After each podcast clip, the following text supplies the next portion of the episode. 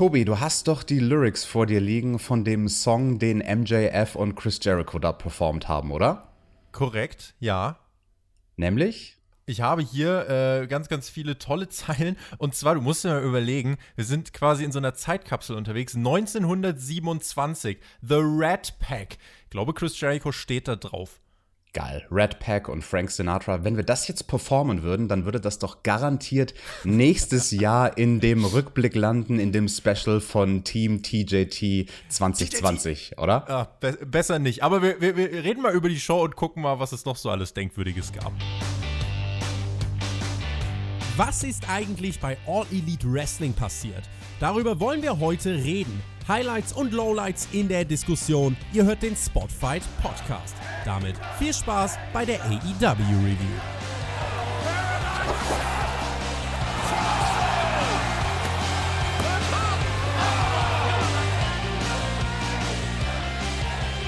Das waren einige spezielle Wochen mit Piano-Intros, des Chris Jericho Anniversary, Dynamite Anniversary. Aber heute besinnen wir uns auf die Basics und liefern euch eine gute, alte, klassische AEW Dynamite Review. Und nur noch zweieinhalb Wochen sind's, dann ist auch schon wieder der nächste Pay-Per-View Full Gear. Auf aewfullgear.de könnt ihr das Event auch schon bestellen. Wir werden uns das auf jeden Fall ansehen, genauso wie wir uns diese Dynamite-Ausgabe angesehen haben. Wir, das ist meine Wenigkeit, und unser AEW-Experte Alexander Petranowski. Moin! Guten Morgen, Tobi. Ja, ich schaue mir sowieso jede AEW-Show an, so auch diese. Und die stand ja ganz im Motto von diesem Turnier, diesem Single-Match-K.O.-Turnier mit acht Leuten, wo ein Nummer 1 Herausforderer gefunden werden soll auf den World Title. Ganz genau. Das war auf jeden Fall der große Fokus in dieser Woche. Wir werden natürlich über alles sprechen. Ich habe aber, bevor wir hier reingehen, noch eine Frage tatsächlich an euch. Also wir erwähnen ja ab und zu immer mal so äh, nebenbei, äh, schreibt uns doch mal dies und jenes in die Kommentare. Aber äh, heute tatsächlich auch, jetzt weil wir das Best-of hatten, nochmal viele liebe Grüße an den Nico, der da wirklich äh, sich so viel Zeit für genommen hat, so viel Arbeit reingesteckt hat. Vielen, vielen lieben Dank. Nico, bester Mann. Nico, bester Mann.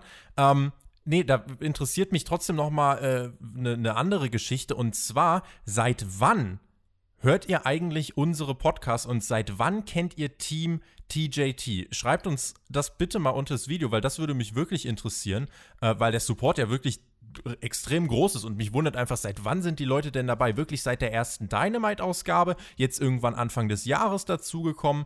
Ähm, schreibt uns das auf jeden Fall gerne. Wenn ihr auf dem Weg zur Kommentarbox seid, vielleicht kommt ihr äh, beim Daumen nach oben vorbei, den dürft ihr auch drücken. Aber der Kommentar ist tatsächlich gerade das, was mich noch mehr interessiert. Also äh, schreibt uns das bitte gern jetzt unter dieses Video. Diese Woche kein Jubiläum, alles bodenständig. Wir gucken mal, wie bodenständig diese Ausgabe war. Sie begann mit Feuerwerk und dem Entrance von Wardlow. Anders als du erwartet hast, Alex, alle vier Vorrundenmatches des World Title Eliminators gibt es bereits diese Woche. Ja, und warum es alle vier Matches in der Vorrunde bereits diese Woche gibt, das sollte mir dann spätestens nach dem zweiten Match klar sein. Aber kommen wir erstmal zum Opener. Du hast das gesagt, Wardlow, er ist auf dem Weg zum Ring mit dem neuen Mi Nickname Mr. Mayhem und hat ja eine ordentliche Siegesbilanz, also hat eine ordentliche Siegesserie von acht Siegen, 8 zu 1 steht's bei ihm und sei bei seinem Gegner, beim Jungle Boy, 22 zu 12 dessen Bilanz 2020. 22 Siege ist auf jeden Fall ordentlich.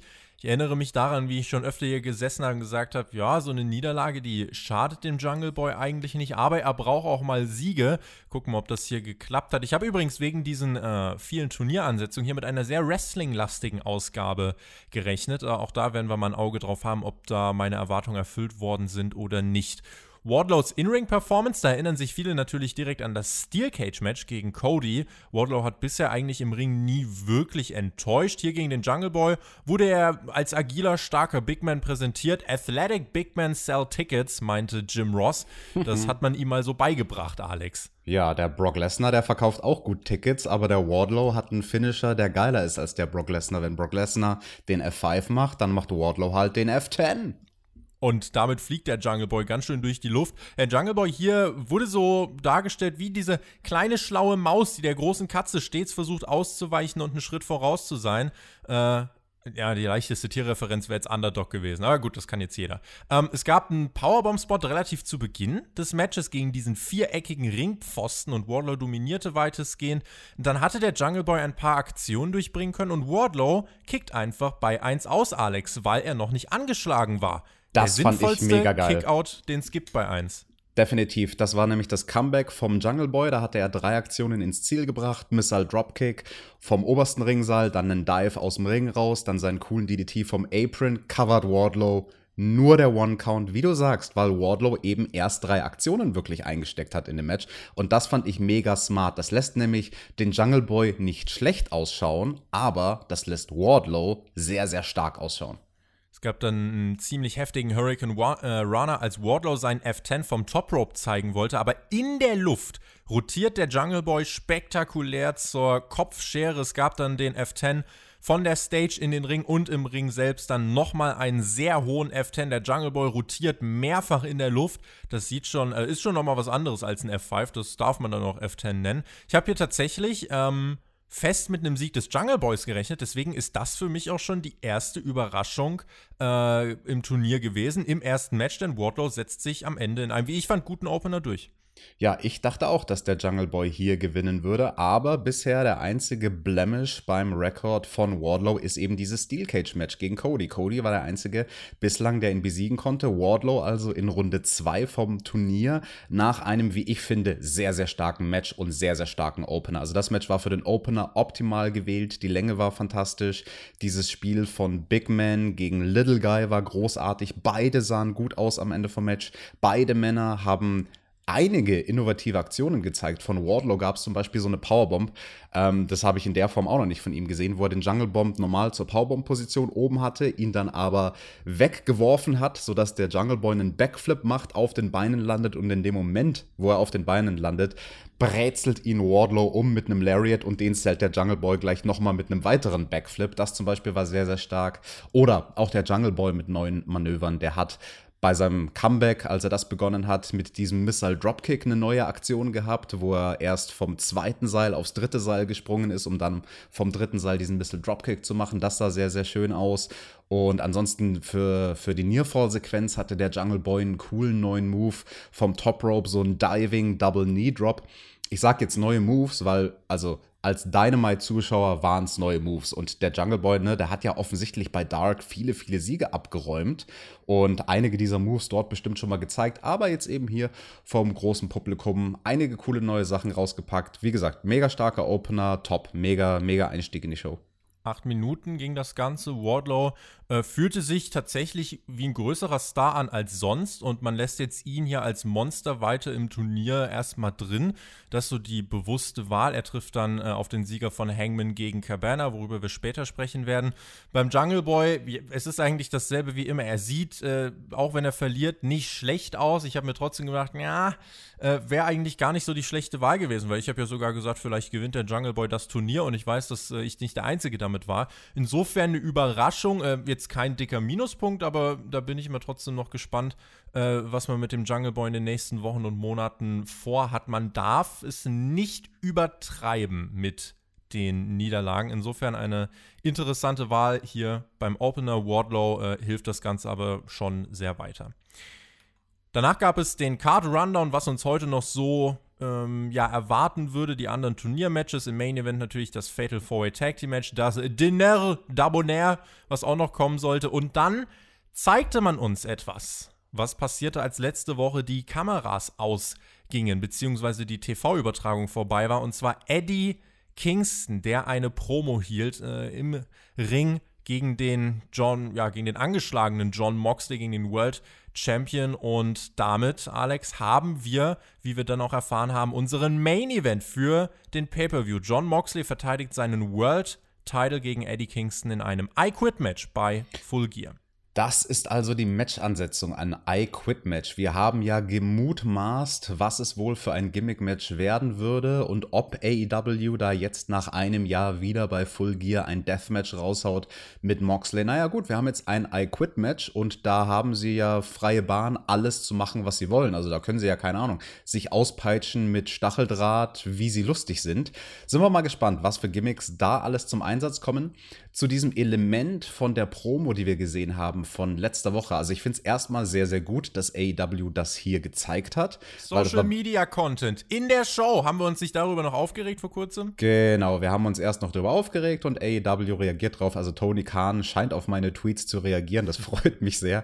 Und ähm, der einzige Minuspunkt, ich fand, es hat ein bisschen was weggenommen von dieser sehr äh, gefühlsmäßig starken Promo, die Eddie Kingston da letzte Woche im Ring gehalten hat auf Air, weil im Hintergrund, während sie das diese Woche gezeigt haben, die ganze Zeit diese Düdelmusik lief, ja. die wir sonst immer haben, während ja. die Card läuft, weil das war ja quasi gesandwiched. Also wir hatten vor dieser Promo und nach dieser Promo hatten wir Grafiken eingeblendet und die blöde Grafikmusik lief einfach die ganze Minute durch und es war ungefähr eine Minute, die wir gesehen haben von der Promo. Das fand ich schade, weil Eddie Kingston hat da ja auch viel geflüstert und viel so ganz leise und dann ist er auf einmal sehr laut geworden mit der Stimme und solche Sachen wurden leider, leider kannibalisiert von der blöden Musik im Hintergrund. Gott sei Dank gab es dann äh, später noch weitere Promos, äh, sodass man da noch ein bisschen äh, mehr Intensität reinbekommen hat. Aber sehr gut auf jeden Fall, dass man das gezeigt hat. Eddie Kingston, der Mann, großartig. Es ist real, es wirkt authentisch, es verkauft sich sensationell. Und I Quit Match, ich denke bei I Quit immer an The Rock und Mankind und äh, damit auch gleichzeitig an, äh, an den Beweis, auch ein I Quit Match kann äh, ganz schnell zu einer ganz blutigen Schlacht mit vielen krassen Spots werden. Und vielleicht, was wir natürlich der Vollständigkeit halber noch sagen müssen, I Quit Match ist ja nicht gerade random, weil nee. äh, ne, Eddie Kingston, das war ja genau sein Argument, dass er nie getappt hat und jetzt will eben Moxley ihn dazu zwingen, sozusagen, dass er verbal aufgibt. Das größte Match in der Karriere von Eddie Kingston kann man auf jeden Fall sagen. Beim letzten großen Pay-Per-View der zweitbekanntesten Mainstream-Promotion im Main-Event World Title gegen jemanden, den er jahrzehntelang kennt mit John Moxley in einem Stipulation-Match. Also, äh, du kennst ja auch beide schon sehr lang. Das hatte als Main-Event, glaube ich, vor ein paar Wochen noch absolut niemand auf dem Zettel. Aber wie ich finde, es ergibt absolut Sinn. Es hat Aufbau, der wurde auch hier in dieser Show weiter vorangetrieben. Und diese Kingston-Promo da ein Schlüssel. Und ähm, ich habe echt Bock auf dieses Match.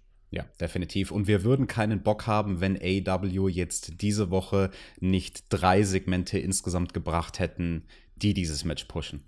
Wir haben beim Kartrun dann auch gelernt, äh, danach dann noch, dass Joey Janella nicht anwesend sein kann. Deswegen wird Kenny Omega heute auf Sonny Kiss treffen. Möglicherweise bei Janella, äh, oder nicht möglicherweise, äh, mittlerweile ja auch offiziell bestätigten äh, Covid-Hintergrund bei Janella. Da gibt es gerade sehr viele Geschichten, die, die, durch die Indies gehen.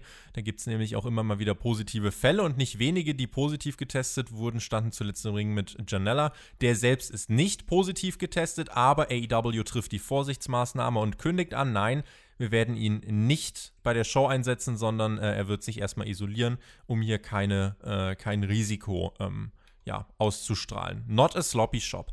Dann hatten wir eine Promo und zwar von John Moxley. So ein bisschen auch mit Musik unterlegt, aber da mit der passenden. John Moxley sitzt in einem dunklen Raum und meint, keiner versteht besser als ich, wo Eddie Kingston herkommt. Ich liebe Eddie Kingston, ich liebe seine Integrität, seine Loyalität. Er hat sich nie verändert, ich kenne ihn. Ich werde mich äh, aber nicht für meinen Erfolg entschuldigen und dass ich meiner Frau ein schönes Leben bieten kann. Richtig, Eddie, du hast nie aufgegeben. Äh, dann ganz einfach, bei Full Gear werde ich dich so lang foltern, bis ich meinen Freund zurückbekomme. Denn sonst werde ich dich beenden. Denn am Ende des Tages hast du niemanden, der für dich gerade stehen kann, außer du selbst, Alex. Sehr, sehr starke Promo. Also Moxley spricht da die zwei Seiten des Eddie Kingston an. Einmal den lustigen Eddie Kingston, den fröhlichen Eddie Kingston, den er von früher kennt und jetzt eben diesen sehr verbittert gewordenen Eddie Kingston der Neuzeit. Das sollte dann später auch noch mal auf subtile Art eine Rolle spielen bei der Promo von Eddie. Ich finde das durch diese Art und Weise, wie die beiden reden, es ist dieses reale Feeling, dieses äh, Gefühl von, boah, das sind zwei Freunde, die kennen sich so lang und jetzt auf einmal äh, stehen die in so einem wichtigen Match äh, im Ring. Das ist halt, äh, ja, ist für einen Aufbau für so ein World Title Match wirklich gut, wenn ich auch so überlege, was hatten wir für World Title Matches in diesem Jahr? Du hast Mox gegen Jericho bei Revolution gehabt, dann hast du Mox gegen Brody Lee bei Double or Nothing, bei All Out hast du Mox gegen MJF gehabt. Also vom Aufbau her finde ich Mox gegen Kingston schon nochmal ein anderes Kaliber, oder? Du, definitiv. Und da plaudere ich auch gern ein bisschen aus dem Nähkästchen, weil du sagst es schon, das fühlt sich sehr real an, weil auf einen realen Background eingegangen wird. Und natürlich wird das hier ein bisschen dramatisiert, aber ich sag's dir ganz ehrlich, jemand wie Eddie Kingston, der halt da dann im Indie-Bereich gefangen war, in Anführungsstrichen, während er alte Weggefährten sieht, die es zur WWE schaffen, ich weiß ganz genau, wie sich das anfühlt. Also ich kann mich sehr gut dran zurückerinnern, als damals Moxley zur WWE gegangen gegangen ist und das hat ja, wo er noch im Indie-Bereich mit uns unterwegs war, das hat keiner kommen sehen. Und ich war zwar zu dem Zeitpunkt schon kein aktiver Wrestler mehr, aber mich hat das auf eine gewisse Art und Weise auch depressiv gemacht. Also ohne Witz zu hören, was krass, einer von unseren Deathmatch-Jungs ist jetzt bei der WWE fuck, warum haben es andere nicht dahin geschafft? Warum habe mhm. ich es da nicht hingeschafft? Und mhm. Eddie Kingston wird sich das zu 100% auch gedacht haben. Klar, man, man gönnt das natürlich einem ehemaligen Kollegen schon, aber da ist immer diese Facette von dir, die sich denkt, so zähneknirschend, ah, fuck, warum konnte ich das nicht sein? Und das mhm. finde ich geil, dass sie sowas Reales nehmen und einfach hier in die Storyline bringen und natürlich überspitzen, aber dadurch, dadurch wirkt es so echt, weil es im Kern echt ist. Und jetzt kulminiert es bei der zweitbekanntesten Promotion äh, im Mainstream.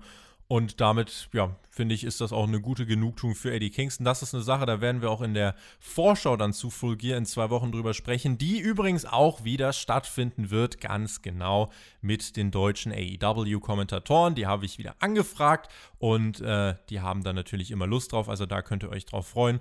Ähm, und ich glaube, die sind auch der Meinung, dass man hier auf die richtige Schiene setzt mit dieser engen Verbundenheit. Ganz viel Lob für dieses gute Storytelling, für das schlüssige Storytelling. Es äh, tut wirklich gut. Wir hatten dann das zweite Match des Abends Sonny Kiss gegen Kenny Omega, Alex. War ja so nicht angedacht. War so nicht angedacht, aber gut. Sonny Kiss, jemand, der auch gar nicht mal so eine furchtbar schlechte Bilanz hat. 11 zu 17 bei ihm overall. Und Kenny, das hat man dann in seiner Bauchbinde auch nochmal overgebracht. Er ist der Einzige, der über 30 ist oder der die 30er-Marke geknackt hat bei seinen mhm. Siegen insgesamt, weil seine Overall-Statistik ist 30 zu 10. Also das ist schon heftig. Und im Singles-Bereich auch interessant, Kenny Omega bisher im Jahr 2020 4 zu 0. Also er war zwar die meiste Zeit im Tag-Team unterwegs, hatte hier und da aber schon auch Single-Matches, die er gewonnen hat. Und jetzt natürlich quasi das große Comeback des Single-Wrestlers Kenny Omega, auch direkt mal mit passenden Cleaner-Entrance da hatte ich wirklich Gänsehaut. Also als da diese beiden Bikini-Mädels auf der Bühne waren, beide mit einem Besen bewaffnet und dann damit quasi eine Choreografie gemacht haben, während so japanische Musik lief und Justin Roberts noch ein paar hypende Worte gesagt hat, was Kenny Omega nicht schon alles abgestaubt hat in der Vergangenheit. Die fünf Sterne Melzer-Skala siebenmal gebrochen, stand in am besten bewertesten Singles-Match der Geschichte, am besten bewertesten Tag-Team-Match aller Zeiten. Ja, und dann eben dieser Special Entrance kam dann hier raus. Äh, war alles außer ein Babyface, äh, hast du es schon gesagt. Äh, war wirklich diese Cleaner-Anspielung. Und äh, ich habe mir auch notiert, dieser Entrance fühlt sich groß an, Kenny Omega fühlt sich hier groß an. So, und ob dann hier Joy Janella steht oder Sonny Kiss oder Toby Texted, ist eigentlich auch egal. V-Trigger, One-Winged Angel, 20 Sekunden, Squash perfektes Match. Hätte man nicht besser machen können. Ja. Das war auch noch so schön etabliert, weil bevor die beiden wirklich angefangen, was heißt angefangen haben zu wresteln, es gab ja nur zwei Aktionen, aber bevor das Match wirklich losging, äh, gab es noch den Japanese Handshake von beiden, also diesen sehr ehrevollen Handshake, wo beide mit jeweils beiden Händen dem anderen quasi ihren Respekt aussprechen und ja, dann circlen sie einmal im Ring und Kenny Omega nimmt Maß.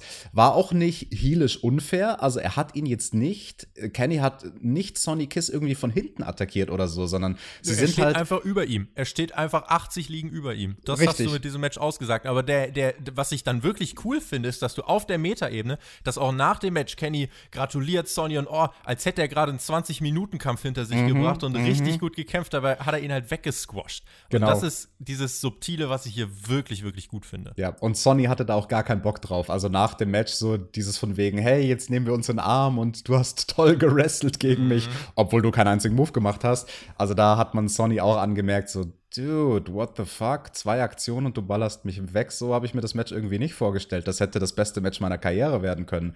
Mhm. So ungefähr. Also da erzählt man in kurzer Zeit sehr, sehr viel. Äh, ich fand's toll. Eine Frage hätte ich tatsächlich an unsere Zuhörer und auch an dich, Tobi, zu dem Entrance von Kenny.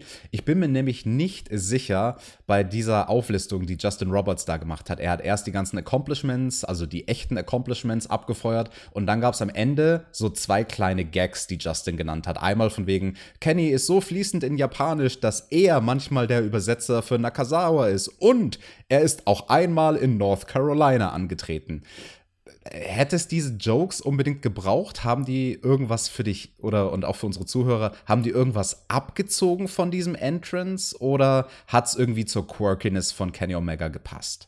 Ich hab's wahrgenommen und vergessen. Ich habe okay. mir die Melzer-Skala gemerkt. Interesting. Ja, wie gesagt, also die Frage geht raus an unsere Zuhörer. Schreibt uns auch das gerne in die Kommentare.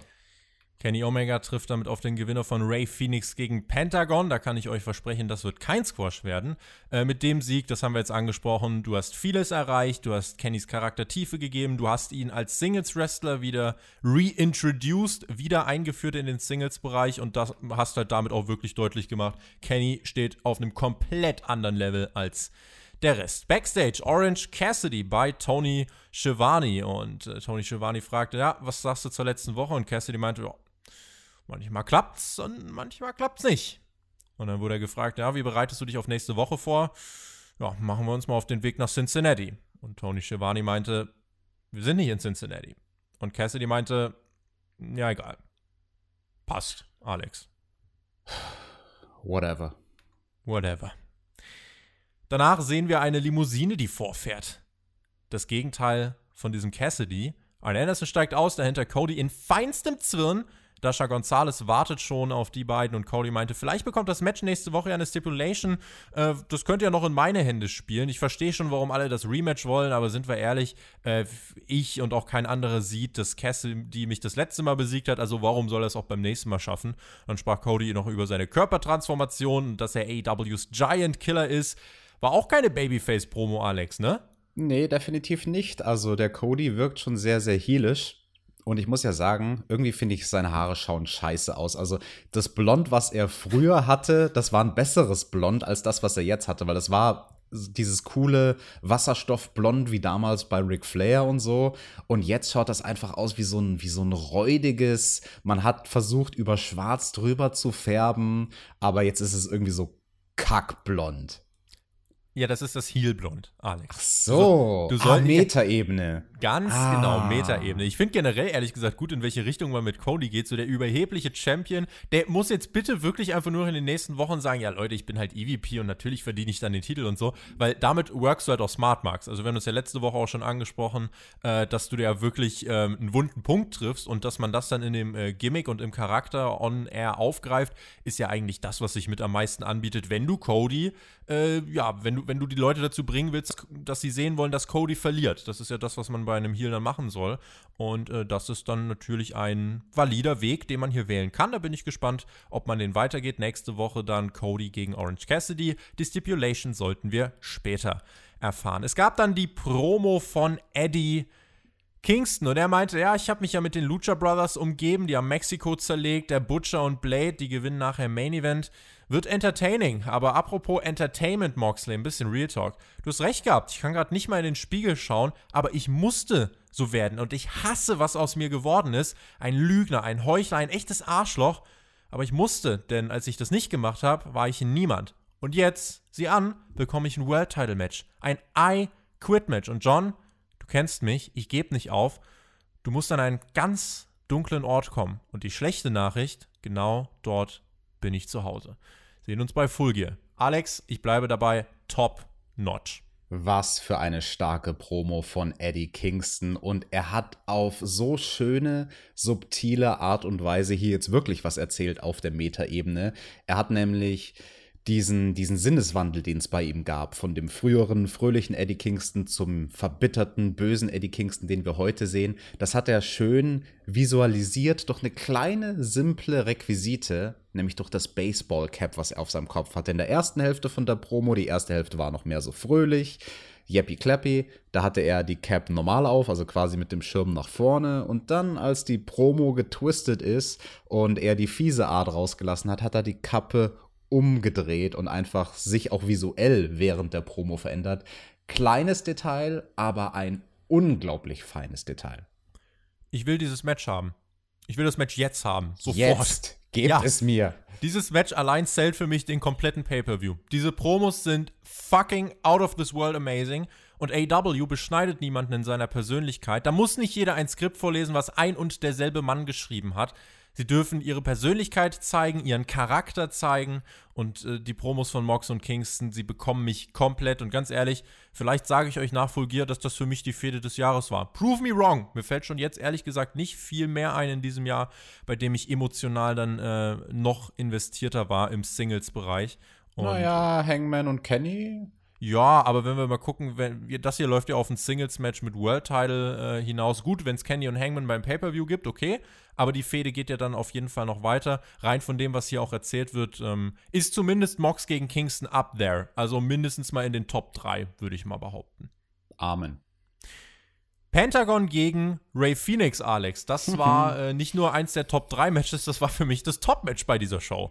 Ja, das wird wahrscheinlich das Top-Match von vielen gewesen sein. Die beiden Brüder gegeneinander im Turnier. Ich dachte mir ja, die haben wahrscheinlich exakt dieselbe Siegesbilanz 2020, war aber gar nicht so. Phoenix hat dieses Jahr offensichtlich ein bisschen mehr gerasselt als sein Bruder. Bei Phoenix 16 zu 7, bei Penta 12 zu 6 das ihre Statistik vor dem Match. Ja, wollen wir mal gucken, wer von den beiden sich den kostbaren Sieg und den Einzug ins Halbfinale gesichert hat.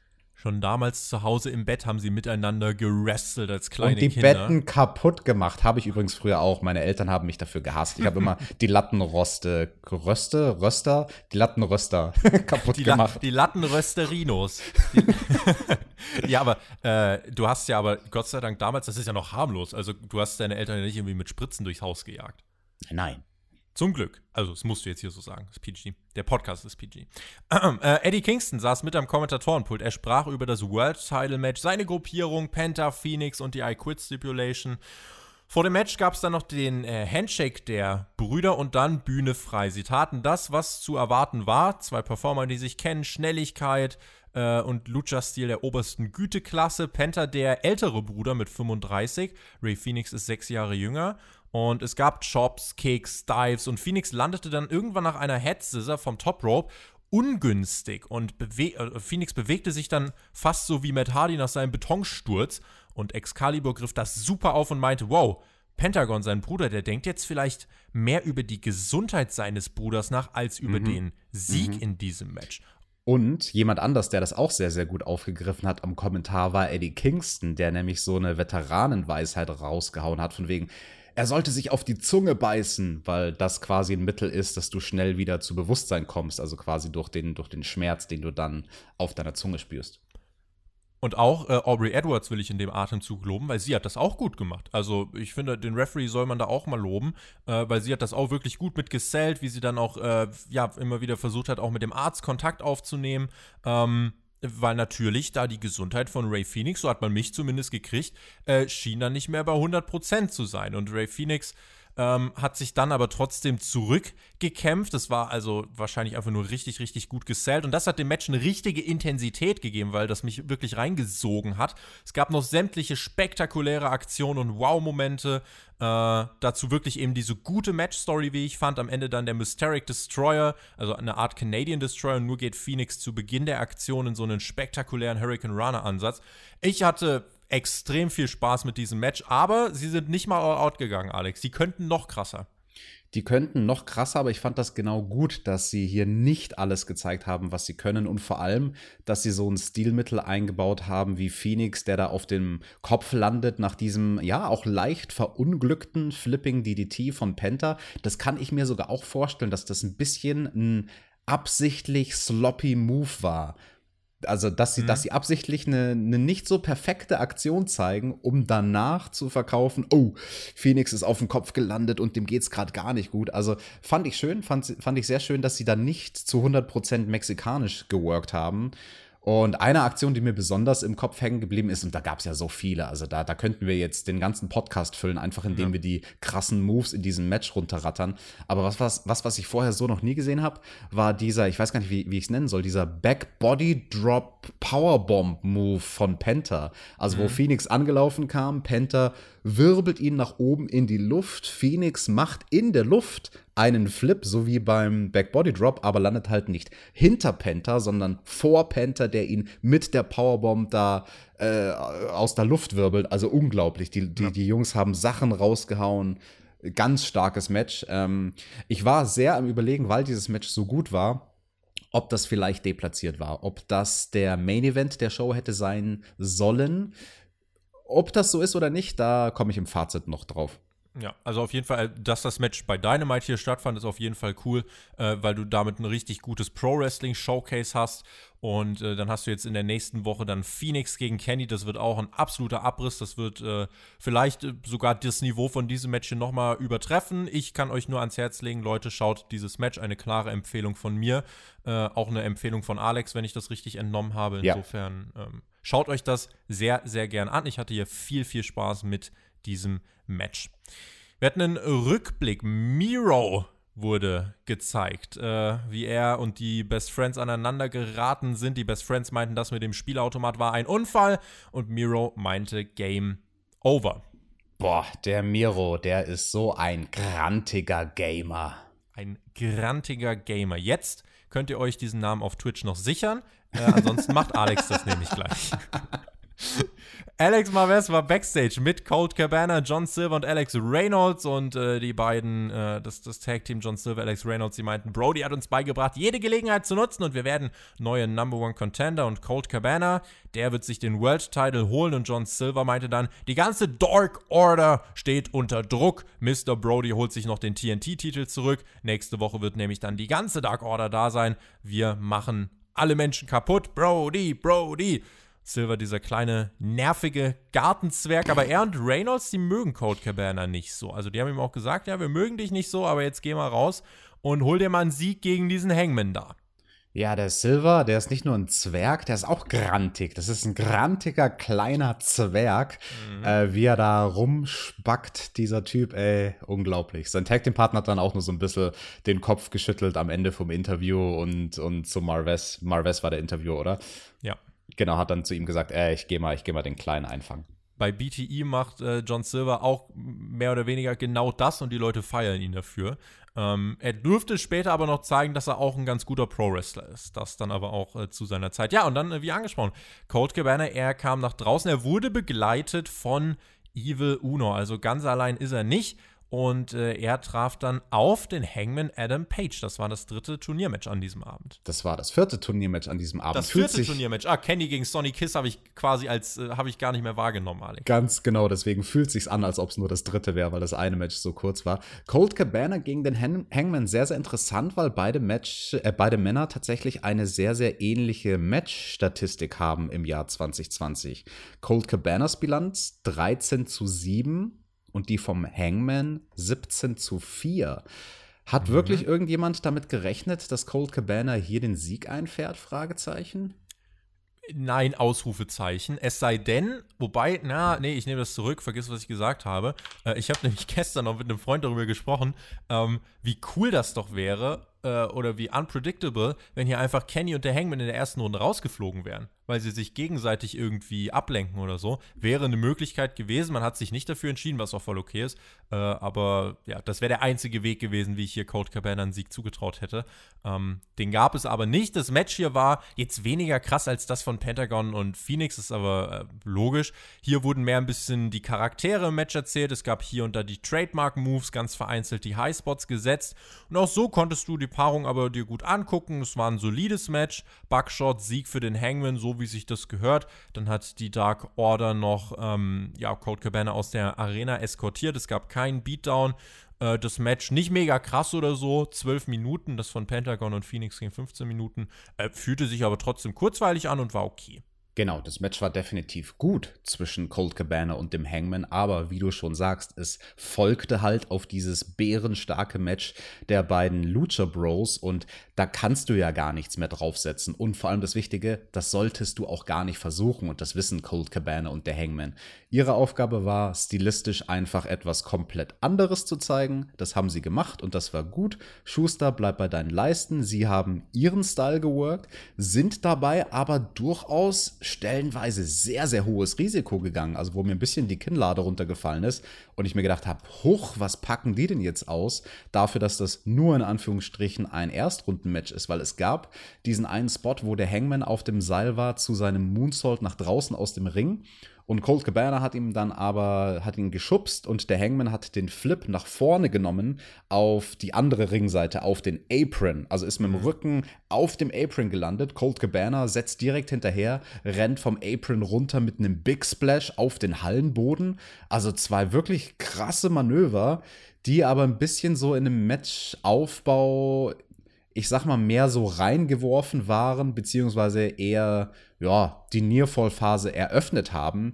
Also, das war eine Sequenz, das hätte auch das Potenzial gehabt, das Match zu beenden. Also, solche krassen Moves, vor allem dieser Flip-Bump auf den Apron, ähm, ich fand, das ging leider unter und ich, ich weiß gar nicht, ob das von den beiden Jungs und vom Matchaufbau das Problem ist oder ob die Kommentatoren das mehr hätten overbringen müssen. Ich glaube, das war nämlich eher der Fehler von den Kommentatoren, also dass da so ein krasser Bump kommt und sinngemäß haben sie es mehr so beiläufig kommentiert. Oh, krass, da schubst er ihn und er landet auf dem Apron. Aua, das tat bestimmt weh. Ach, übrigens, guckt mal, in unserem Merchandise-Shop könnt ihr dies und das bestellen. Ich weiß nicht, aber irgendwie sind die Kommentatoren dann sehr, sehr schnell auf ein anderes Thema gekommen. Das fand ich nicht gut. Also da hätten sie mehr over rüberbringen müssen, wie krass eigentlich dieser eine Stunt war. Aber sei es drum. Die Finishing-Sequenz an sich war sehr, sehr stark, aber bei manchen Bewegungen hat ihnen die Intensität gefehlt. Also äh, backstage würde man sagen, running through the motions. Sie haben zwar die Bewegungsabläufe gemacht, aber jetzt nicht jeder Push-Off und so hatte die Intensität, die es hätte haben sollen in der Finishing-Sequenz. Die letzten paar Konter, die dann allerdings schon. Also wirklich die letzten 30 Sekunden von dem Match, die haben gut funktioniert. Aber für diejenigen, die sich es nochmal anschauen wollen, das, was ich meine, sind zum Beispiel die Bewegungsabläufe vor dem Nearfall mit dem Superman-Pin von Cold Cabana. Da hat da hat Intensität gefehlt, leider. Aber egal, unterm Strich echt gutes Match. Colt Cabana zählt auch die Buckshot Lariat, sehr, sehr geil, fliegt da ordentlich durch die Luft. Der Hangman, wie hätte man es auch anders erwarten sollen, ist im Halbfinale und ja, die Chancen stehen, dass wir im Finale den Hangman gegen Kenny sehen. Mhm. Kommende Woche also Ray Phoenix gegen Kenny Omega und Hangman Page gegen Wardlow. Und äh, dann haben wir noch die eine letzte Woche vor Full Gear, wo man dann nochmal die beiden Finalisten gegeneinander zeigen kann. Die Kommentatoren sprachen hier in diesem Match übrigens auch kurz über Ratings. Äh, das war ein Picture-in-Picture. Auf äh, Fight TV hat man das alles aber gehört. Da betonten die Kommentatoren übrigens nochmal, dass AW gerade im United Kingdom wirklich abräumt gegen die Konkurrenz, was Ratings angeht. Äh, WWE hat fairerweise auch wirklich kaum noch äh, gute TV-Deals im UK, muss man sagen.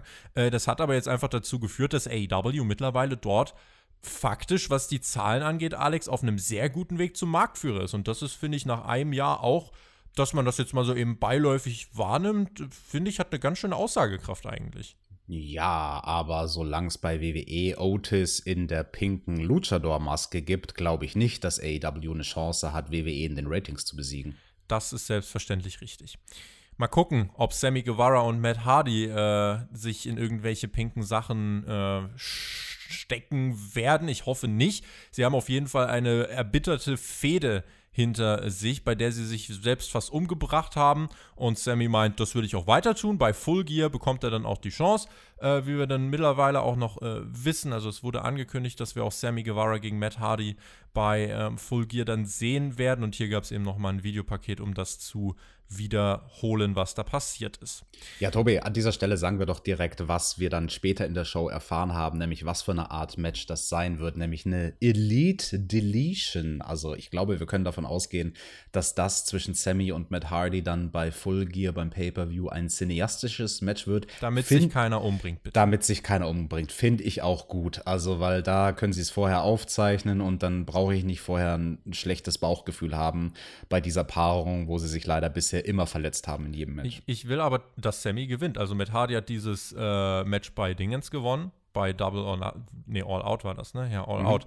Dann will ich bitte, dass Sammy jetzt gewinnt. Ich möchte Ja. nicht, dass nochmal Matt Hardy gewinnt, bitte. Okay, aber Tobi, dann, dann lass mal jetzt deiner Fantasie freien Lauf. Du darfst jetzt Fantasy booken. Wir haben da ein cineastisches Match. Alle Mittel stehen zur Verfügung. Wie wird Sammy denn Matt besiegen? Wird er ihn, keine Ahnung, wird er ihn in einen Vulkan werfen oder, oder was Match passiert beginnt, Sammy, Golfcart überfährt, Matt gewinnt, Ende. Danke! Taz und Ricky Starks und Brian Cage waren auf der Stage. So, und die haben geredet. Und Taz meinte, wir haben zwei Probleme. Problem eins, Will Hobbs. Wir wissen nicht, für wen du dich hältst, aber wir haben immer noch keine Antwort äh, von dir bekommen. Äh, wir haben dir das Angebot gemacht. Willst du dem äh, wichtigsten Stable beitreten, was es bei AW gibt oder nicht? Also komm mal aus dem Pushen. Und Problem 2, Darby Allen, dass du bei Full Gear ein TNT-Title-Match bekommst. It burns my ass, meinte Tess. Und hat gesagt, ich habe mit Tony Khan gesprochen. Der meinte, ja, hätte Ricky Starks gegen Darby gewonnen, äh, hätte der das Match bekommen. Und meinte, warum ist es egal, dass Ricky neun seiner letzten zehn Matches gewonnen hat? Also hier geht man auf die Statistiken ein. Ricky Starks meinte dann, ich habe viel konstanter abgeliefert als Darby und jetzt soll ich einfach hinnehmen, dass Darby das Match bekommt. Wenn wir uns wiedersehen, Darby, du halb angemalte Bitch, werde ich dich fertig machen. Alex, das war kurz und äh, ja, schmerzlos. Das war kurz und knackig, so knackig wie der Ricky Starks. Mhm. Willst du nicht irgendwas haten gegen sein Outfit oder so?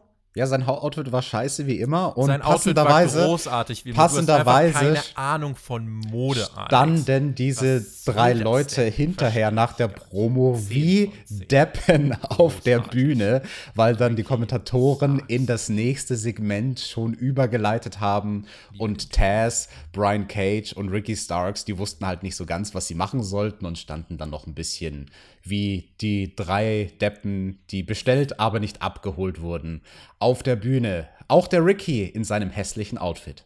Der Ricky hat einfach seine Airtime genossen und hat uns noch etwas an seiner glorreichen Präsenz teilhaben lassen. Glorreich. Na, nee, eigentlich keine gute Überleitung. Er sehr äh, viel diskutiert. Äh, Ich weiß, dass sehr viele jetzt auf unsere Einschätzung warten zum Le Dîner de Bonheur von Chris Jericho und MJF. Da saßen sie also, haben sich verabredet zum Dinner, da war so ein blauer Vorhang, es gab rechts und links ein paar Pflanzen. Das hatte für mich einen relativ harten Backstage-Vibe in diesem Fünf-Sterne-Schuppen, der es aber sein sollte. MJF bestellte ein Steak. Well done. Jericho wollte sein Medium Well Steak. MJF wollte dann ein Medium Steak. Dann wollte Jericho ein Medium Rare. MJF bat darum, nee, streich das nochmal, bla bla bla. Letzten Endes, beide bestellen ein Steak, was äh, quasi gar nicht durch ist. Und Jericho wollte sein Steak sogar blau, also extra bloody rare. Und Jericho fragt sich, warum MJF eigentlich zu allen heute ein Arsch war. Das versteht er gar nicht. Und MJF meinte, ey, Chris, du, wir sind die größten Stars. Der Demogod, der Ratings-Ruler. Jericho meinte, boah, du musst echt aufhören mit diesem Ratings-Ruler. Das klingt so schlecht. Das kann nicht overkommen. Das ist so schlecht wie, und beide sagen gleichzeitig, Orange Cassidy. Dann haben sie sich verstanden. Und ich dachte ja echt, die sitzen in so einem Backstage-Raum. Plötzlich, plötzlich beginnen sie zu singen. Und der blaue Vorhang zieht auf. Und suddenly sind wir in einem Musical. Wie gesagt, The Red Pack 1927, Frank Sinatra. Und die schmettern dort ein Duo raus. MJF, der eine Vergangenheit auch mit Gesang hat. Chris Jericho, der das wahrscheinlich äh, seit Jahrzehnten schon machen wollte. Und sie tanzen und haben eine äh, ne- ne Choreografie und sie singen. Und äh, es ist bunt, es ist schrill. Und dann haben sie sich an den Tisch zurückgesetzt und haben festgestellt, oh, die Steaks sind ungenießbar. Das kann kein Mensch essen. Und das war das Ende des Segments. Mein Highlight von Monday Night Raw in dieser Woche war ein überragendes Konzert von Elias, was ich hart gefeiert habe. Und auch das hier, Alex, ich kann mir nicht helfen, außer zu sagen, dass das innovatives, cooles, modernes TV-Programm ist, was der Grund ist, warum AW jüngere Zuschauer und Familien abholt. Und ich bin mir trotzdem sicher, dass das sehr polarisieren wird, weil viele natürlich sagen werden, AW will immer ernsthaft Win-Loss-Statistik und nur Wrestling. Da hat die Comedy nichts verloren. Was hast du davon gehalten? Ja, also ich habe mich vor allem gefragt, was wohl der alte Mann in Stamford, Connecticut sich gedacht hat bei diesem Match. Der hat sich Hm? Wen bestimmt, du? Der hat sich bestimmt gedacht, God damn it, what the hell was that? That wasn't sports entertainment. That was absolute bullshit. The only good thing about this segment was that they ate their steak bloody. Ja, ich weiß auch nicht. Also, was soll ich dazu sagen? Sie haben getanzt, sie haben gesungen, sie haben die armen, hübschen Mädels, die da mit ihnen gesungen haben, einfach auf den Boden fallen lassen. Und dann haben sie ihr Steak äh, schön ungebraten genossen. Ja, du hast es gesagt, das ist bestimmt so ein Ding, was Chris Jericho seit Jahren, Jahrzehnten schon machen wollte. Es gibt ja diese Arten von Segmenten, die er quasi bei WWE nie machen durfte und die er, die er aber immer irgendwie umsetzen wollte. Irgendwelche Sachen aus der Vergangenheit, aus alten Filmen oder in dem Fall halt eben alte Musik aus den 20er Jahren, die er irgendwie rekreieren wollte. Ich sag's mal so. Wenn es irgendwelche Charaktere gibt, mit denen man das machen kann, du brauchst ja ein Charakterduo in dem Fall. Absolut. Dann sind das Chris Jericho und MJF. Also das waren die richtigen Charaktere für diese Art von schräges Segment. Am Ende des Tages ist das Humor und Humor ist nicht universal. Also da kannst du es niemals jedem recht machen. Es gibt keinen Comedian auf der Welt, den alle Kritiker toll finden. Es gibt Leute, die das dann super lustig finden. Es gibt viele Leute, die das dann super beschissen finden. In der Mitte wirst du relativ wenige haben. Also das ist so eine Art Segment, ähm, wo jeder eine Meinung zu hat, denke ich, und wo kaum einer Schulterzucken sagt, ja, es war halt da, sondern also entweder fandest du es geil oder du fandest es scheiße, glaube ich. Und ich persönlich, ich fand's lustig, also ich, ich musste lachen und im ersten Moment habe ich auch gedacht so, äh, what the fuck? Also als dann Aber da es wurde besser. Ich habe auch erst gedacht so, was wird das denn jetzt? Aber es wurde, weil sie haben es wirklich richtig gut gemacht und dann auch wie sie getanzt haben und so, es war halt so eine so eine Karikatur. Aber jeder hat verstanden, was es sein sollte, äh, denke ich. Und deswegen ähm, fand ich, also mir hat's auch wirklich gut gefallen.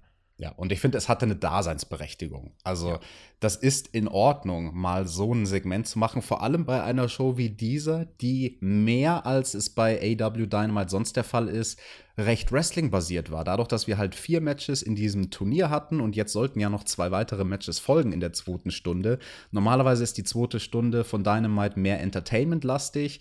Von den Minuten war die zweite Stunde von Dynamite weniger entertainmentlastig als sonst, aber das eine große Entertainment-Segment, das man gebracht hat, nämlich dieses Dinner hier, das war dafür so richtig Entertainment. Nicht Sports Entertainment, weil du bei der WWE sowas in Nee, dem Maße, glaube ich, nie sehen wirst. Ne? Ja, und mein Punkt wäre jetzt gewesen, äh, wenn es darum geht, äh, so Entertainment, wie es das Wrestling zum Beispiel auch, weil zum Beispiel, wenn ihr jemand sagt, ja, Wrestling, äh, was soll die Comedy da? Äh, se- 70% der Attitude Era waren ja eigentlich fast genau das. Comedy und Trash. Und das ist ja das, was auch im Wrestling damals mit einem großen Teil ausgemacht hat. Und wenn das die richtigen Menschen machen und es overkommt, dann hat es seine Daseinsberechtigung. Dann äh, ist es jetzt egal, ob jetzt einzelne Leute sagen, gefällt mir, gefällt mir nicht. Wäre jetzt dann auch egal, wenn ich sage, es gefällt mir nicht. Wenn es funktioniert, dann soll man es machen. Das sage ich auch schon seit Jahren eigentlich. Und ähm, deswegen hier, ne, ich finde eigentlich, dass du ähm, einen Weg gefunden hast, dass es, es ist Sports Entertainment, aber es ist so überzeichnet und es ist auf so einem Level unterhaltsam.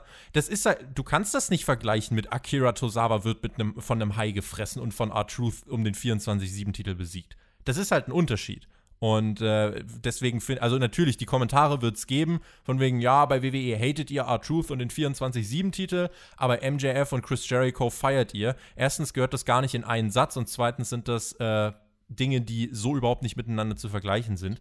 Und ich finde, das ähm, ja, sollte man differenziert betrachten. Aber wie gesagt, ich glaube, hier wird es polarisierende Meinungen geben. Leute, die sagen, das hat hier nichts verloren. AW, Drecks Company, was soll das? Kann sein. Das sollen die Leute dann halt schreiben. Genau. Und Tobi, bei diesem WWE-Vergleich möchte ich noch was hinterherfügen, weil der Unterschied hier ist, dass dieses Segment ganz offensichtlich in einem Paralleluniversum, so nenne ich es jetzt mal, in einem Paralleluniversum stattgefunden hat. Das war nicht Teil ähm, der normalen Storyline. Es war in kein Sinne. Sportwettkampf oder Es so. Das war ist kein klar. Wettkampf, es wurde nicht in irgendeiner Form zusammen kombiniert mit sowas wie der eine wird vom Hai gefressen und der andere wird 24-7 Champion und es ist irgendwie verknüpft mit einem Match, sondern es war ein für sich alleine stehendes Segment außerhalb von irgendeinem äh, von einem Match. Es war einfach ein Segment. Punkt. Nicht ein Segment kombiniert mit Ging um irgendetwas die anderem. Charaktere. Ja. Genau. Das ist der wichtige, wichtige Punkt. Äh, Hintergrundinfo, die haben Nächte durchgemacht, um das hier auf die Beine zu stellen. Die sind auch erst, äh, es gab nämlich nach der Show eine Promo, die sind erst 20 Minuten vor Start der TV-Show damit fertig geworden, alles zu schneiden und so weiter. Also wirklich viel Aufwand, der da äh, scheinbar reingeflossen ist. Ähm, Chris Jericho hat das nämlich dann nach der Show vor Ort noch gesagt. Auch Tony Khan war da übrigens mit am Start. Das fand ich schon, äh, fand ich schon ganz cool. Und wenn ihr euch fragt, was war das? Also es war eine Hommage an den Cover-Song, äh, oder es war ein Cover vom Song Me and My Shadow von The Red Pack, wie gesagt, 1927.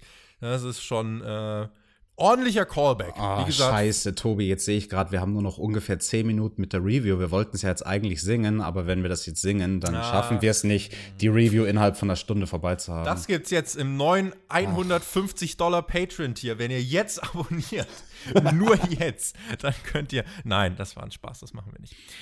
Zumindest äh, nicht jetzt. Danach ging es weiter. Britt Baker gegen Kylan King. Wir mussten erstmal runterkommen. Es gab ein Showcase-Match für Britt Baker, was vier Minuten dauerte, was sie mit dem Lockjaw und einem pinken Handschuh in kurzer Zeit gewonnen hat. Ja, Britt Baker auch mit dem pinken Outfit, also Cancer Awareness Month. Deswegen das pinke Outfit bei WWE kennt man das ja mit den pinken Ringseilen. Fand ich ganz cool, dass sie da auf diese Art und Weise aufmerksam gemacht hat.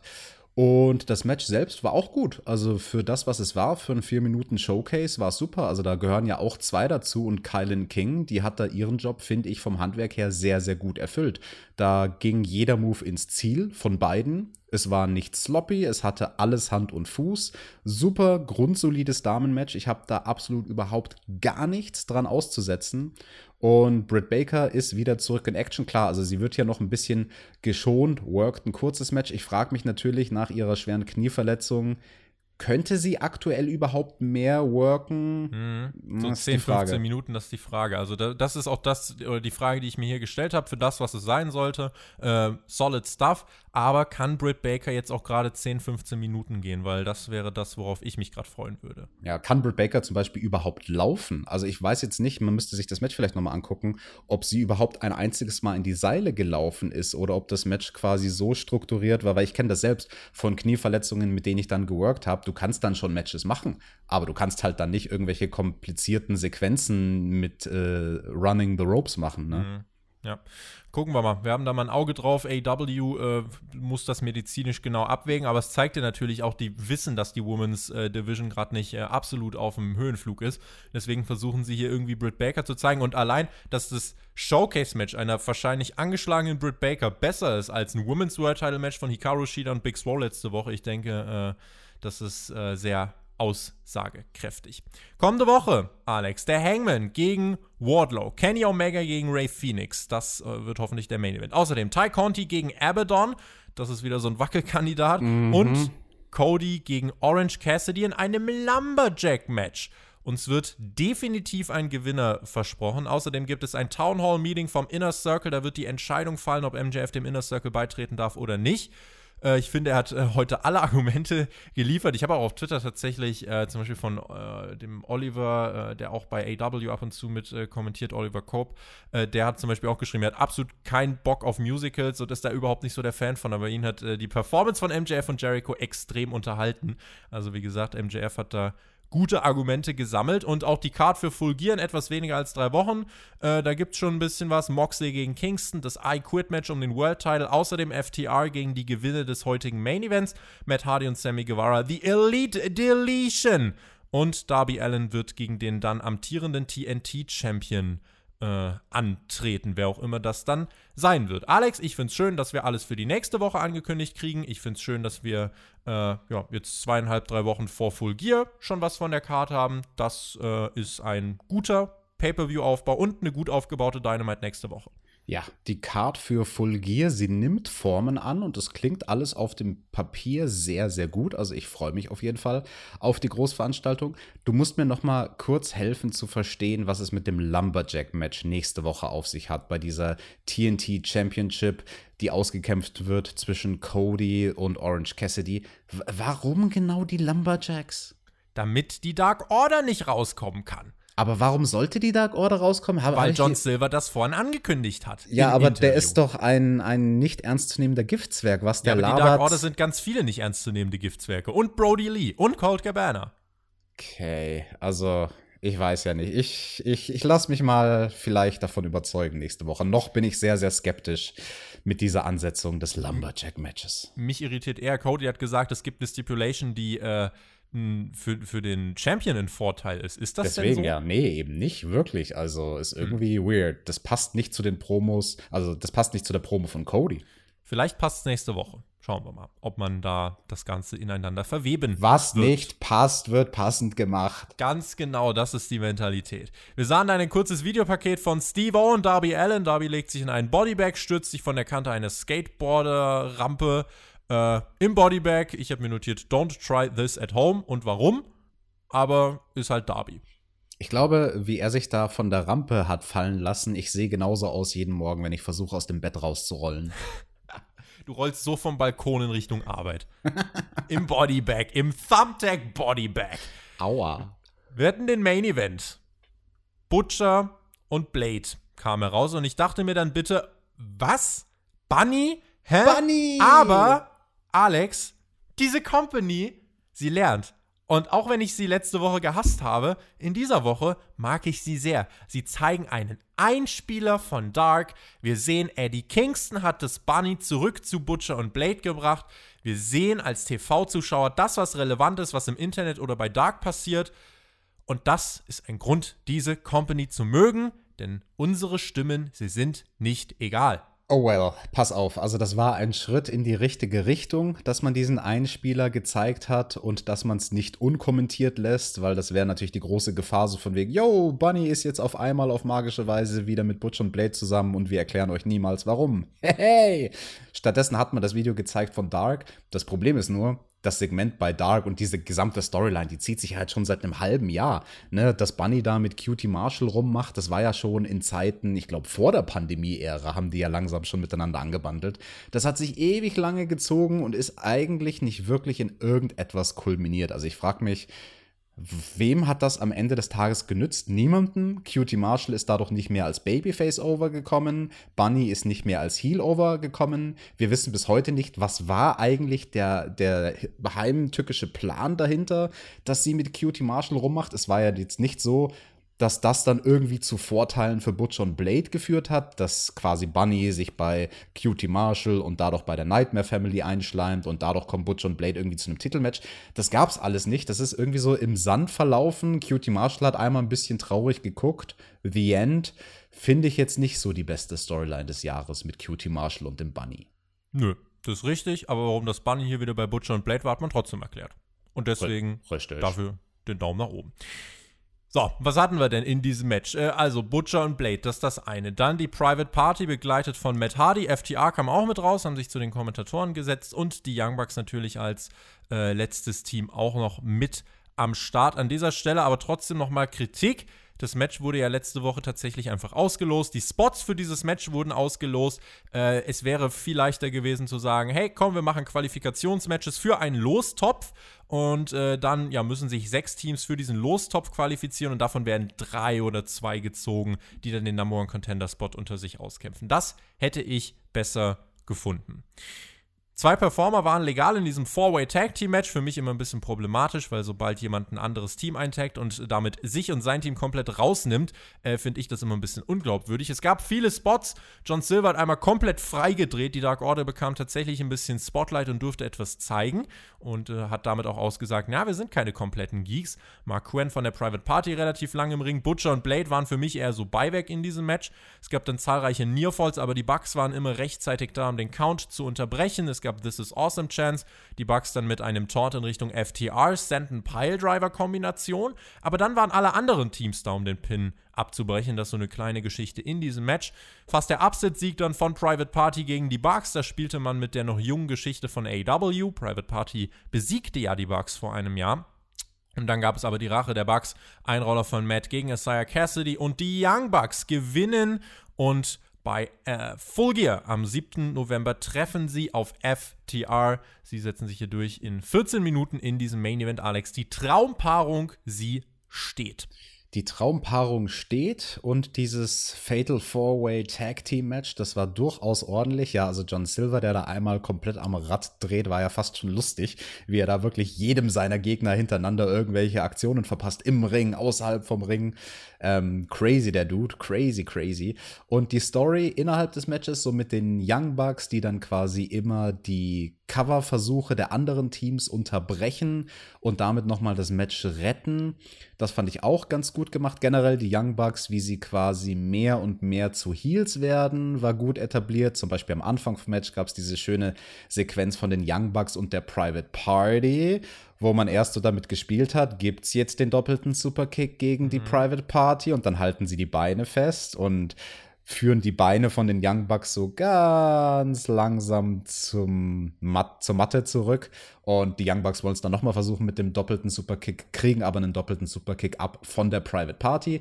Das finde ich ganz schön. Also die Young Bucks sind da auf Messers Schneide. Sie sind noch nicht ganz Heels, aber gehen schon sehr in die Richtung. Und ich finde, das hat man über das Match hinaus durchaus sehr, sehr gut geworkt. Wirklich zu kritisieren habe ich eigentlich nichts. Das Einzige, ich fand es ein bisschen da hätte man mehr rausholen können aus diesem an sich sehr stark gedachten Finish, was ja, wie du sagst, ein Throwback war zu diesem Upset-Sieg, den wir hatten, ganz in den Anfangstagen von AEW Dynamite bei diesem Tag Team Turnier, wo in der ersten Runde die Private Party die Young Bucks zu aller Leute Überraschung rausgeworfen hat, mit eben genau dem Einroller, den die Private Party hier jetzt in der Finish-Sequenz nochmal versucht hat. Das hat dann am Ende des Tages Excalibur kurz versucht reinzuquetschen. Am Kommentar hat er schnell versucht zu sagen, oh, das ist genau derselbe Einroller, den sie damals gemacht haben in dem einen Turnier, wo es den Absensieg gab. Ich finde, da holst du mehr raus, wenn du sowas irgendwie kurz vorher mal in einem Rückblick zeigst oder, oder irgendwie anders äh, vorher mal erwähnst und nicht so reinquetscht im Kommentar. Aber das war eigentlich auch das Einzige, was ich an diesem Match zu nörgeln habe. Und es gab ja dann noch ein Nachspiel mit den Young Bucks und FTR. Es gab dann noch ein Nachspiel mit den Young Bucks. Bevor ich dazu komme, noch ganz kurz äh, zum Match. Also ich fand auch gut, wie man die Bucks und die Private Party, wie man die Story aufgegriffen hat. Die eigentliche Randnotiz aber, äh, es gab während des Matches eine Verletzung von Alex Reynolds, wo nach einem Diving Leg Drop von Isaiah Cassidy der Reynolds hart am Kopf traf. Äh, der musste dann auch noch medizinisch versorgt werden im Match. Und nach Ende der TV-Ausstrahlung kam Cody heraus, hat sich erkundigt. Und ich finde, da sieht man nochmal, in wie vielen Rollen manche da auch unterwegs sind und wie die Hierarchien dieser Company sind. Ich finde das spannend zu beobachten. Das noch zu diesem, äh, wie ich fand, ansonsten ähm, ja, ordentlichen Main Event. Nicht out of this world amazing, aber einfach ein guter TV-Main Event. Und dann kam FTR zum Ring mit den Gürteln Tag Team Championship Gürteln und mit Bier in der Hand. Da brodelt es ja seit Jahren zwischen den Bucks und FTR. Die Bucks schlugen FTR auch das Bier aus der Hand. Dann attackierte ein maskierter Mann die Young Bucks von hinten mit einem Stuhl.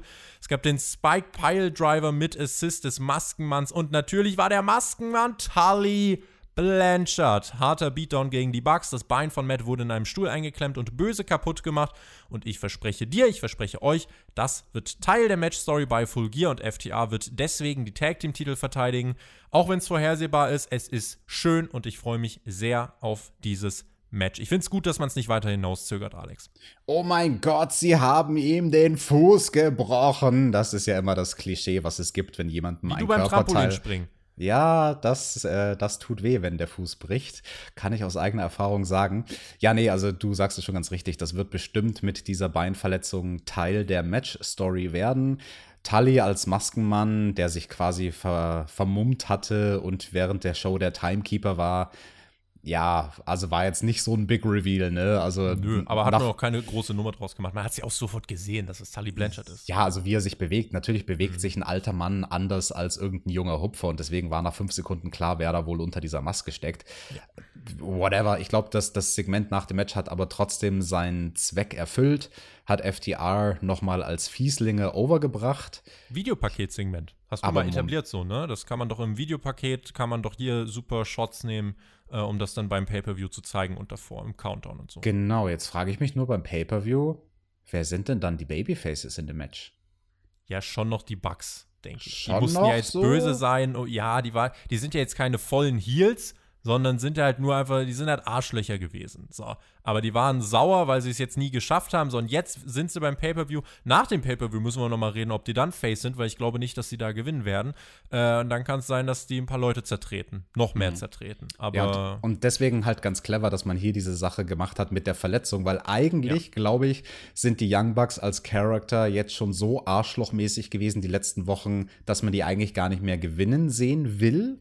Und dadurch, dass jetzt der eine aber die Beinverletzung hat, hat man ja dann schon so ein bisschen Mitleid mit denen. Also ich, ich bin gespannt. Ich bin gespannt, ob dieses äh, Spiel mit Heel Face ähm, ausgeht am Ende des Tages beim Pay-per-View. Also es ist schwierig. Es ist eine schwierige Aufgabe, dieses Match dann zu worken, definitiv, weil halt alle Beteiligten irgendwie eigentlich Arschlöcher sind. Auf YouTube gibt es einen Kommentar in unserem Community-Tab und äh, zwar vom User Real Deal. Wir haben gefragt, wie fandet ihr Dynamite? Und er hat geschrieben, leck mich am Hut, hab die am Woche Hut? Urlaub und hab's live geschaut, hab einfach sehr viel Spaß gehabt, Alex. Würdest du dem zustimmen? Also am also, Hut lecke ich dir jetzt nicht, aber. ich, ich, ziehe meinen Hut vor diesem sehr, sehr schönen Kommentar. Ja, nee, also ich fand, damit können wir eigentlich auch zum Fazit kommen, diese Ausgabe von Dynamite war wirklich sehr, sehr stark. Also ich würde sogar so weit gehen zu sagen, die stärkste Ausgabe seit vielen Monaten, an die ich mich erinnern kann. Von den Matches her hat an sich alles abgeliefert. Also äh, da war jetzt kein Durchhänger dabei. Generell bei der Show, finde ich, gab es kein, kein langweiliges Segment oder so. Alles hat gut gepasst. Ich fand es besonders stark, dass man den Großteil der Sendung im Prinzip so, also mehr als die erste Hälfte, ich würde eher sagen, die ersten zwei Drittel standen ja unter einem gemeinsamen Schirm, nämlich die erste Runde dieses Turnieres. Also der erste große Block der Sendung hat so eine übergeordnete Story gehabt und das finde ich hat sehr, sehr gut funktioniert. Und deswegen, vorhin habe ich die Frage in den Raum gestellt, hätte man die Card irgendwie ändern sollen? Potenziell hätte man ja die Lucha Bros gegeneinander in den Main Event stellen können, nachdem das so ein tolles Match war. Aber ich fand, nachdem ich die Show gese gesehen habe, war das die bessere Card, die man gebracht hat. Also diese Erstrunden-Matches alle direkt mhm. hintereinander bringen. Dadurch waren die Lucha Bros gegeneinander sozusagen der Main Event der ersten Stunde. Absolut legitim. Danach wurde ein bisschen auf die Handbremse gedrückt in der Sendung, ohne dass es jemals langweilig wurde. Und der Main Event mit diesem Viermann-Tag-Team-Match, der war dann einfach was anderes. Der war einfach anders als alles andere, was wir davor gesehen haben. Das ist auch so ein Vorwurf, den AW natürlich oft von uns kriegt, dass es zu viele Tag-Team-Matches, zu viele Multiple-Man-Matches Matches gibt. Und hier hatten wir jetzt nur eines davon bei der Show. Ne? Also, weil sonst halt alle Singles-Matches waren. Dadurch konnte dieser Main Event mit den vier Tag Teams, finde ich, nochmal im positiven Sinne mehr herausstechen.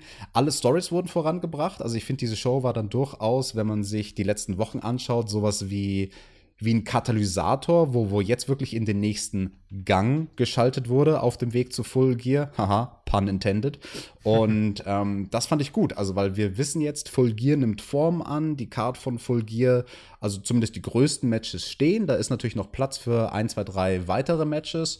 Und also ich bin absolut happy. Ich finde, das hat sich so gut weggeschaut, diese Sendung. Das konnte man mega toll in einem Rutsch durchgucken und es wurde niemals langweilig. Da muss ich in dieser Woche überhaupt nichts weiter dazu sagen. Ich stimme dem zu, freue mich sehr auf Folge und bin äh, gespannt. Diese Show hat mir Freude am AW-Produkt vermittelt. Damit hat sie ihr Ziel für eine Weekly Show erreicht. Ich bin gespannt auf eure Kommentare und auf eure Einschätzungen. Einmal denkt dran, schreibt uns, wenn ihr es noch nicht getan habt, äh, seit wann kennt ihr Team TJT und seit wann hört ihr uns? Und außerdem eben dann äh, euer Kommentar zum Le Dunaire Debonair und zur ganzen Dynamite-Ausgabe, die wir auf jeden Fall gut fanden. In diesem Sinne, Leute, vielen lieben Dank, wen es betrifft. Wir hören uns nächste Woche Donnerstag wieder, selbe Stelle, selbe Welle und dann intensiviert sich vielleicht der Hype für Full Gear nochmal mehr. Leute, genießt Wrestling. Bis dahin, macht's gut. Auf Wiedersehen. Tschüss. Boah, Tobi, ich habe jetzt ordentlich Hunger. Wollen wir nicht vielleicht mal eine Runde frühstücken gehen und uns jetzt ein schönes, blutiges Steak gönnen? Mm.